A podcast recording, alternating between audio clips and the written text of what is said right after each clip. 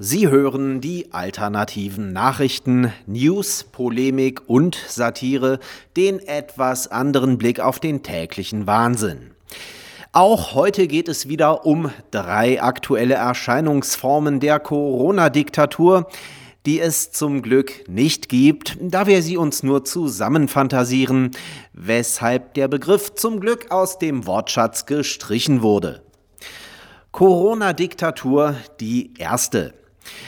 Die Gesellschaft für Aerosolforschung, bestehend aus lauter Experten für die Erforschung von Übertragungswegen von Viren, haben einen offenen Brief an Bundeskanzlerin Merkel geschrieben.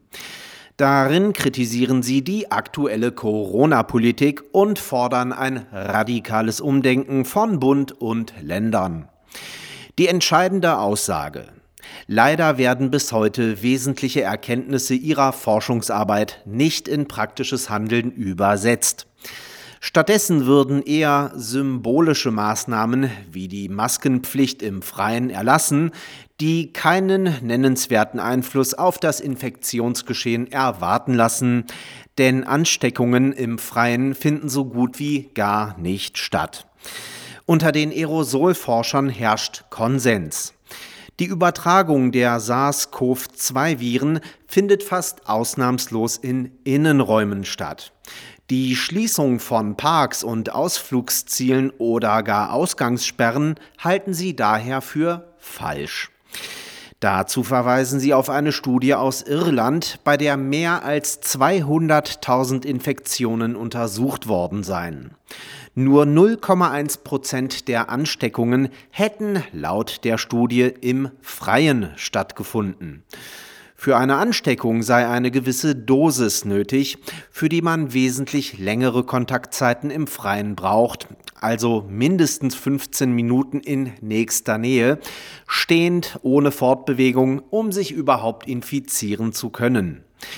Damit wären also nicht nur nächtliche Ausgangssperren, die die Bundesregierung nun landesweit verpflichtend ab einer Inzidenz von 100 plant, obsolet, sondern auch sämtliche Maskenpflichten im Freien.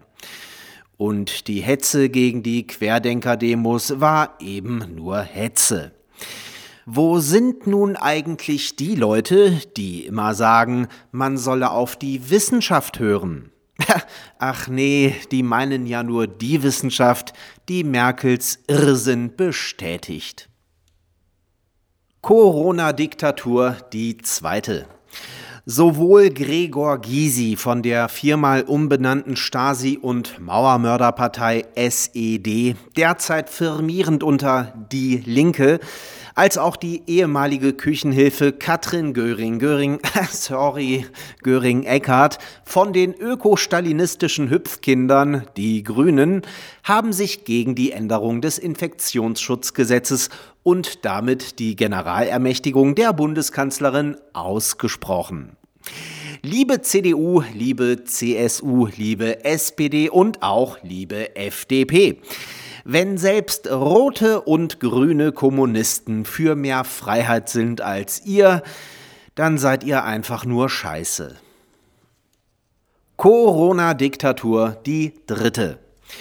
Um den Irrsinn der Corona-Maßnahmen zu demonstrieren, hat Landrat Joachim Streit, Freie Wähler, aus dem Eifelkreis Bitburg-Prüm quasi sich selbst verklagt.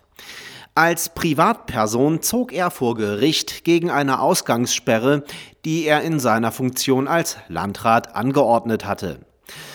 Bevor sich nun jemand die Frage stellt, ob der Mann noch alle Tassen im Schrank hat, sei dazu erklärt, dass der streitbare Herr Streit die Ausgangssperre nicht ganz freiwillig angeordnet hat, sondern weil er gesetzlich dazu gezwungen war, obwohl er diese Maßnahme als unsinnig und unangemessen ansieht. Wir bleiben gespannt, wie dieser Rechtsstreit zwischen Herrn Streit und Herrn Streit ausgeht, wagen aber auf jeden Fall schon mal eine Prognose. Herr Streit wird gewinnen und verlieren. So viel ist sicher. Sie hörten die alternativen Nachrichten, Zusammenstellung und Redaktion, die Stahlfeder. Am Mikrofon verabschiedet sich Martin Mocharski.